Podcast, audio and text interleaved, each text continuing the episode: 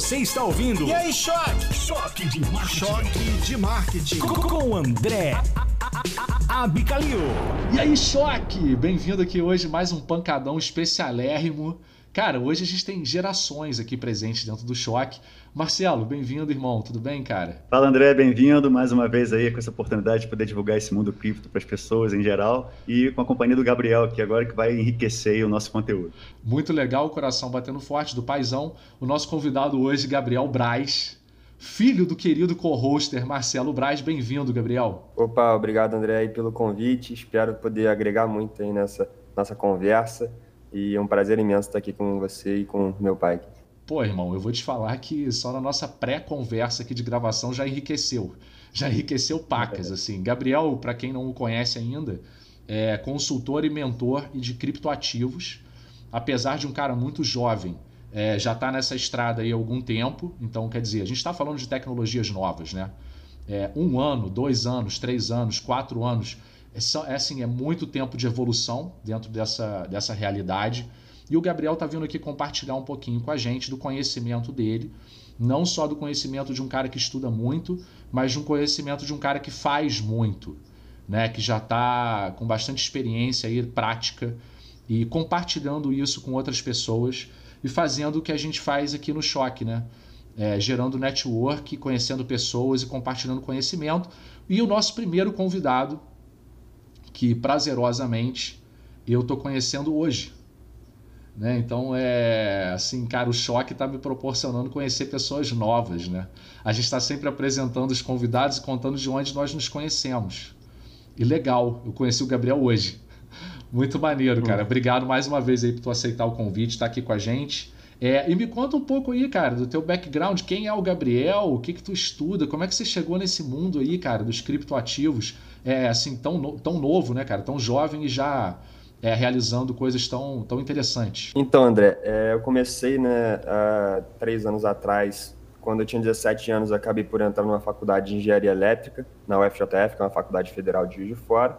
Eu fiquei um ano estudando presencialmente, dando bastante ênfase à faculdade, até que entramos nesse período de pandemia e eu já tinha conhecimento sobre o mercado de criptoativos, blockchain, etc.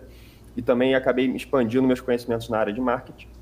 E acabou que, com o tempo, fui passando a virar, me tornar um investidor nesse mercado de criptoativos. A gente conseguiu pegar um primeiro boom né, das criptomoedas, que foi assim que aconteceu o Corona Crash, o Bitcoin chegou lá na casa dos 4 mil dólares, a gente viu ele passar dos 60 mil dólares, a gente acompanhou todo esse processo, né? E com o tempo a gente foi vendo que esse mercado de criptoativos não envolvia somente Bitcoin, e sim o mercado de finanças descentralizadas, que eu acho que com certeza é o principal aí nessa área de criptoativos, que é o DeFi, que envolve o GameFi, o metaverso, a ampla estrutura da blockchain. E acabou que com o tempo eu fui me expandindo né, nessa área, fui me especializando em DeFi, comecei a administrar um fundo corporativo familiar e que conseguimos excelentes resultados dentro desse mercado, principalmente no mercado de lançadoras de projetos dentro do mercado cripto. E acabou que por aí, por si, eu fui começando a fazer algumas consultorias, né, e mentorias nessa área de criptoativos e na área de DeFi.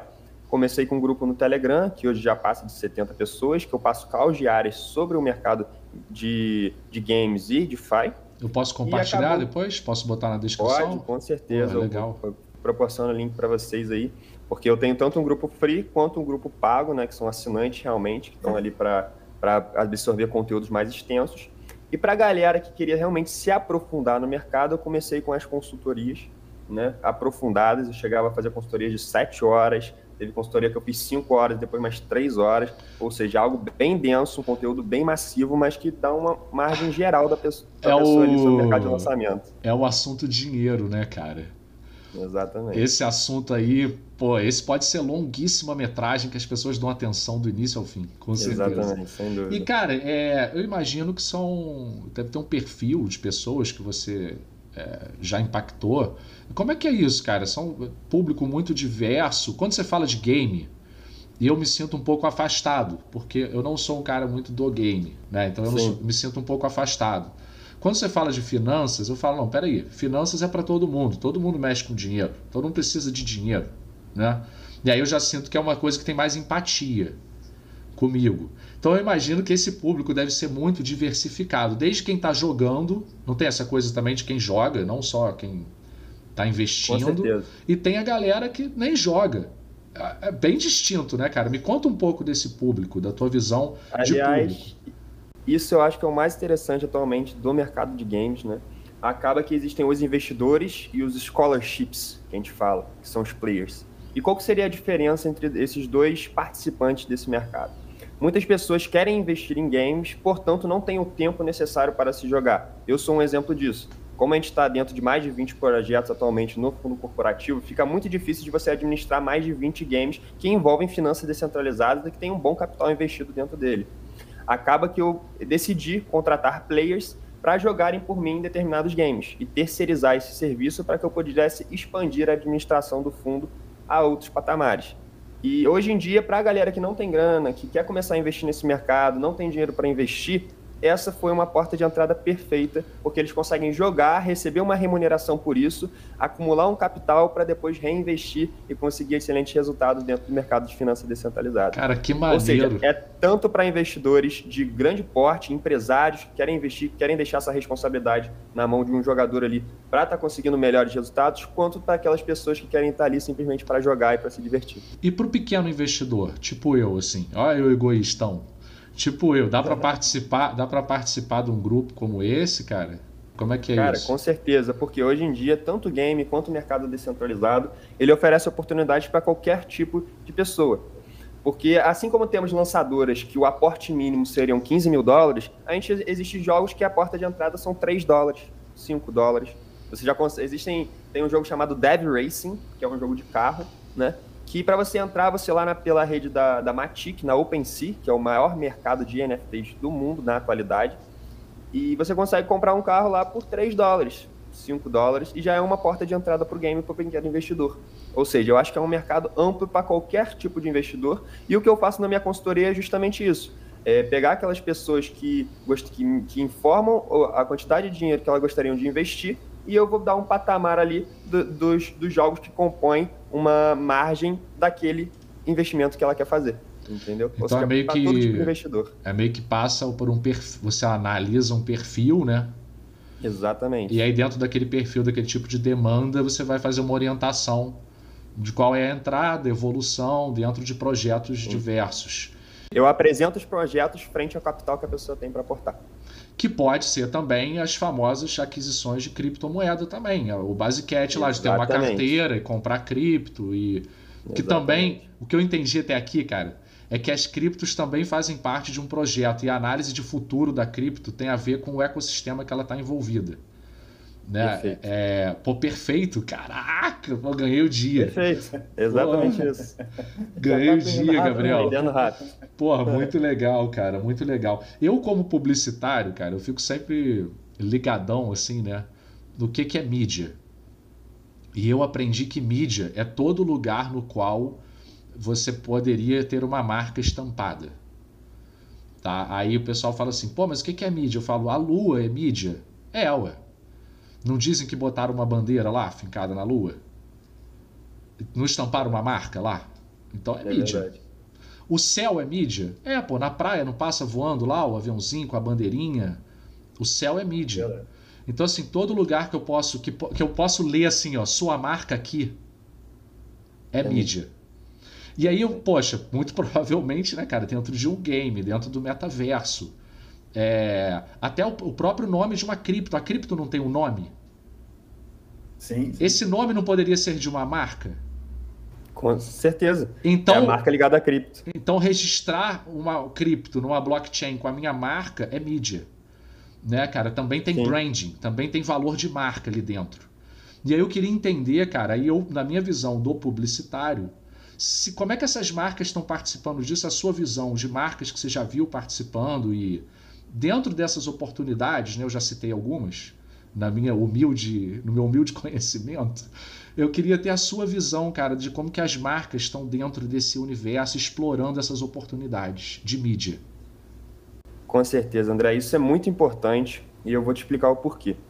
Hoje em dia, grandes projetos que acabam por ser lançados e que a gente gosta de ver como eu trabalho com lançadores, eu gosto de, de trabalhar com o projeto antes mesmo dele ser lançado. Eu me, eu me interpreto a equipe de desenvolvedores, eu verifico as parcerias, eu verifico se ele tem uma participação na Certic, que é uma verificadora de projetos.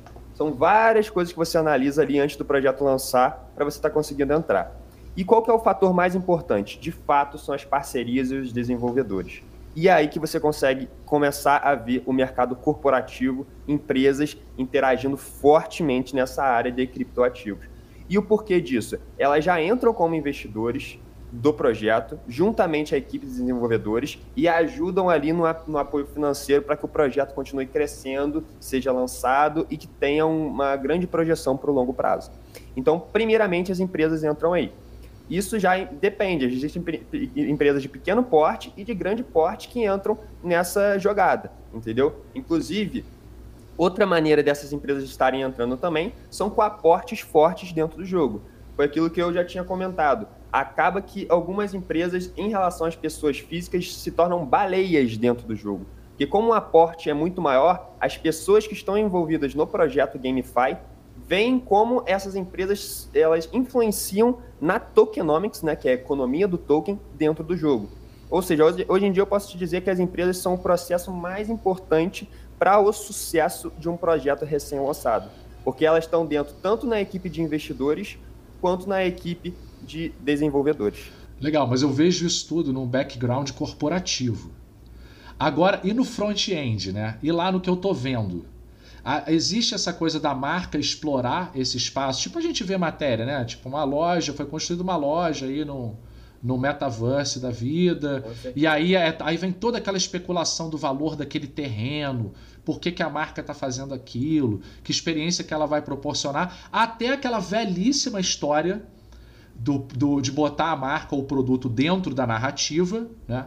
O termo técnico seria o product placement, ou o famoso merchan, fazer o merchandising uhum. no, no produto, na própria narrativa, que é o que? Eu tenho um carrinho, aí a minha marca está estampada no carrinho lá dentro do game. Isso já é muito antigo. Né? Sim, Mas com muito. o boom do game, quer dizer, com mais pessoas consumindo aquele tipo de conteúdo, provavelmente tem mais marcas ou as marcas que já faziam isso explorando ainda esse modelo antigo de estampar marca dentro desses games. Né? Tô correto? Eu posso cara? te dar alguns exemplos? Pô, por favor, super. Você dá um exemplo de um projeto que eu participei e de outro que a gente já participa. O primeiro deles é o Sandbox, que é um dos maiores projetos de games da blockchain. Inclusive, o, o Snoop Dogg, né, um grande artista aí, possui terrenos lá que são que equivalem a milhões de dólares, possuem diversos terrenos dentro desse, desse sandbox. empresas como Atari, Nintendo, Nike, Adidas possuem terrenos dentro desse metaverso do Sandbox, que é o metaverso mais antigo já presente na blockchain. E como que é a interação dessas empresas com esses projetos? Vou te dar um segundo exemplo que é o Blocktopia, um projeto que a gente entrou no pré-lançamento. Aliás, até números aqui que eu não vou falar, mas só esse projeto aí no seu topo histórico chegou a 36 mil por cento de valorização dentro do mercado cripto. São números realmente grandiosos que pessoas que não estão ligadas no mercado chegam a ficar um pouco espantadas, mas a gente gosta de, de citar alguns valores. E dentro desse projeto, a Nike já possui uma parceria que ela já tem uma loja embutida dentro do metaverso. E que quando você comprar um tênis dentro desse metaverso, além de chegar a versão em NFT para você no marketplace da OpenSea, vai chegar um tênis aqui na sua casa, um tênis físico, real, para você estar tá ali podendo dizer que você comprou dentro do metaverso da Blocktopia, na empresa da Nike, e você possui dois tênis, um virtual e outro físico. Caraca, assim, que maneiro, cara, irado. Caraca, muito maneiro, Gabriel. Essa parada... Provavelmente o tênis digital deve estar valendo mais caro do que o é. físico, é. porque ele é uma NFT, tem um, aquele processo de escassez, de raridade, então a tendência é ele se tornar mais valorizado à medida que vai ficando mais escasso. É muito interessante. André, vou te dar um outro exemplo de metaverso, por exemplo. A Pricewaterhouse é uma das mais quatro maiores consultorias do mundo. Ela anunciou que comprou um terreno dentro do metaverso e a intenção dela com esse terreno é criar escritórios virtuais para os colaboradores deles trabalharem dentro desses escritórios. Qual é a vantagem? É que esses, esses colaboradores que trabalham em home office, que tem que ter o seu computador em casa, com um metaverso e com uma empresa dessas tendo o escritório virtual dentro do metaverso, eles não precisam mais ter computador, André. Eles só colocam o óculos, né, que dá acesso a esse ambiente, e lá dentro ele já tem um computador virtual que já está na nuvem e que ele já faz o serviço lá dentro desse computador, salva lá, ele não precisa ter nada físico em casa. Então a empresa economiza hardware, ela economiza tempo, ela economiza processos para você administrar todo esse conteúdo de uma forma muito mais barata. Então, o pessoal fala, pô, que viagem, vou comprar um terreno. Por que essas empresas estão comprando terreno no metaverso? Elas estão comprando por questão de economia. É para economizar aluguel no mundo físico, é para economizar luz, é economizar hardware, compra de, de materiais. Olha que, Cara... que upgrade que dá no negócio. Não, é demais, porque é, é, foi muito comum um termo encharcadão falar do home office e tal, as pessoas que descobriram home office na pandemia. E você já está me falando de meta office. Tô correto? Mais ou menos isso, meta né? Meta office, exatamente, meta office. Não é nem home office, cara, é meta office, não importa. Eu posso estar deitado na praia lá e estar no meu escritório, né? Verdade. André, vou te falar até que foi um nome interessante que você falou. Não tinha ouvido essa expressão meta office. Muito interessante. É, porque é eu sou redator, cara. De... É porque eu sou redator. Vamos registrar esse nome na, na blockchain aí, Vamos por registrar favor. esse nome. esse daí merece. Muito legal, cara. Isso é demais, isso é demais. É, a minha última pergunta é sempre o como, né? Tá, e como que eu faço isso? Como que as pessoas que ouvem e se interessam fazem isso? Meio que meio essa resposta já ficou no, no, no nosso diálogo, quando o Gabriel mencionou a comunidade aí do Telegram. Eu vou te pedir, cara, mais uma vez, se a gente puder compartilhar lá o, o, grupo gratuito, depois a galera evolui aí contigo e quem tiver interesse em aprofundamentos. É, a gente falava da tua participação antes aqui de começar a gravar no grupo do Master DeFi, né, cara, que é um, um, grupo aí que a gente está formando para esse tipo de, de conhecimento, de compartilhamento de conhecimento especialista, né? E, pô, estar tá participando de um, de um projeto como esse com vocês, para mim é um orgulho imenso. A cada vez que eu encontro é, o Edgar, o Marcelo, e hoje eu estou conhecendo o Gabriel e já, nossa, cara, com essa bagagem de conhecimento absurda. É um negócio muito, muito interessante. Já estou assim, caraca, coçando para começar logo né, os nossos é, workshops com vocês. Eu sou público, né? Então, na verdade, eu convidei vocês, mas eu sou público desse tema, desse assunto. E, cara, te agradecer imensamente mesmo. Marcelo, me ajuda aí, cara. É, que apontamentos eu poderia fazer desse histórico todo, né? Com um cara tão raso nesse conhecimento ainda, ainda, sim, sim. que a gente vai se aprofundando dia a dia, que você acha importante a gente pautar para esse público que escuta a gente aí de empresários? Então, André, assim, são, são várias coisas. Primeiro, a gente começa até é, passando alguns conceitos básicos, conceitos como o perfil do investidor. Então, antes de você até entrar nesse mercado, é bom você, se, você entender qual é o seu perfil, porque o perfil você pode ter um investidor conservador, se você não está muito sujeito ao risco, você quer ter mais segurança e não está não tá tão acostumado a uma volatilidade.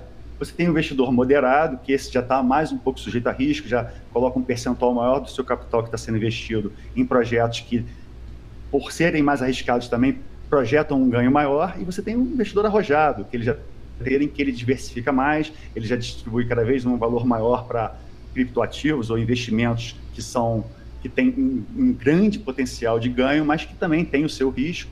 Isso é muito importante. E também o conceito de gerenciamento de risco, é uma outra coisa que o Gabriel bate muito na tecla, das pessoas entenderem como gerenciar o risco. Então, você saber, é, você tem um valor X para investir, não, não entra ele todo, você vai entrar com um valor pequeno, você vai fazer compras fracionadas.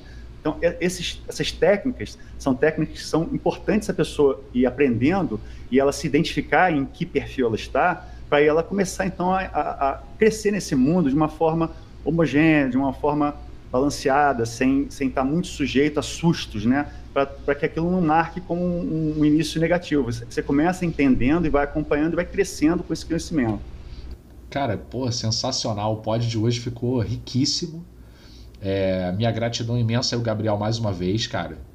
É, espero que você possa voltar aqui no pod, né? junto aí com, com o Marcelo. Marcelo também, mais uma vez, cara, pô, bicho, sem você aqui, essa temporada não, não seria a mesma. Isso é muito difícil de conduzir. É, e, pô, um aprendizado imenso, cara. Cada dia que eu tô gravando aqui com vocês, eu já tô aprendendo pacas e espero que essa experiência se reproduza em quem tá escutando a gente, né? Essa que é a ideia. E aí, Gabriel, é, a, gente tem, a gente encerra, cara, com uma brincadeira, né? Como se fossem as marcas que nos patrocinam. E na aba do podcast de hoje foi, foram muitas marcas. Vocês me ajudem, por favor, se eu pronunciar alguma coisa errada, tá? Então na aba do pod de hoje foi Dev Racing, OpenSea, Certic, MasterDeFi grifado, MasterDeFi grifado, Perfeito. Sandbox, Snoop Dogg, Atari, Nintendo, Nike, Adidas, Pricewaterhouse, tô certo? Perfeito. Caraca! Melhores consultorias do mundo. Meu irmão, tô, tô rico, tá? Não sei nem se eu vou gravar semana que vem, senão vocês me desculpem, porque com esse monte de patrocinador, eu tô com a minha carteira lotada. É brincadeira, né, cara? Num bom tom, mas é sempre legal a gente mencionar né, quem é que tá fazendo certo ou quem é que tá surfando essas ondas para tirar como exemplo. O pod foi produzido por Eckert Music, as vinhetas foram produzidas por Upson, Curitiba, Paraná, e o design é do meu brother Jefferson Hartmann. Você encontra a galera toda nas redes sociais e agora encontra também o Choque de Marketing no Instagram, no Facebook, Choque de Marketing Podcast, ou pelo nosso endereço oficial choquedemarketing.com. E lá você vai ter todos os canais onde o podcast está disponível, salvo engano, oito plataformas. A gente já está expandindo a distribuição do pod. Não tem desculpa para dizer que não achou o choque. Beleza, galera? Obrigado, Marcelo. Obrigado, Gabriel. Um abraço, André. Valeu, André. Prazer imenso. Valeu, choque. Até o próximo pancadão. Choque de marketing Choque de marketing. com André Abicalil.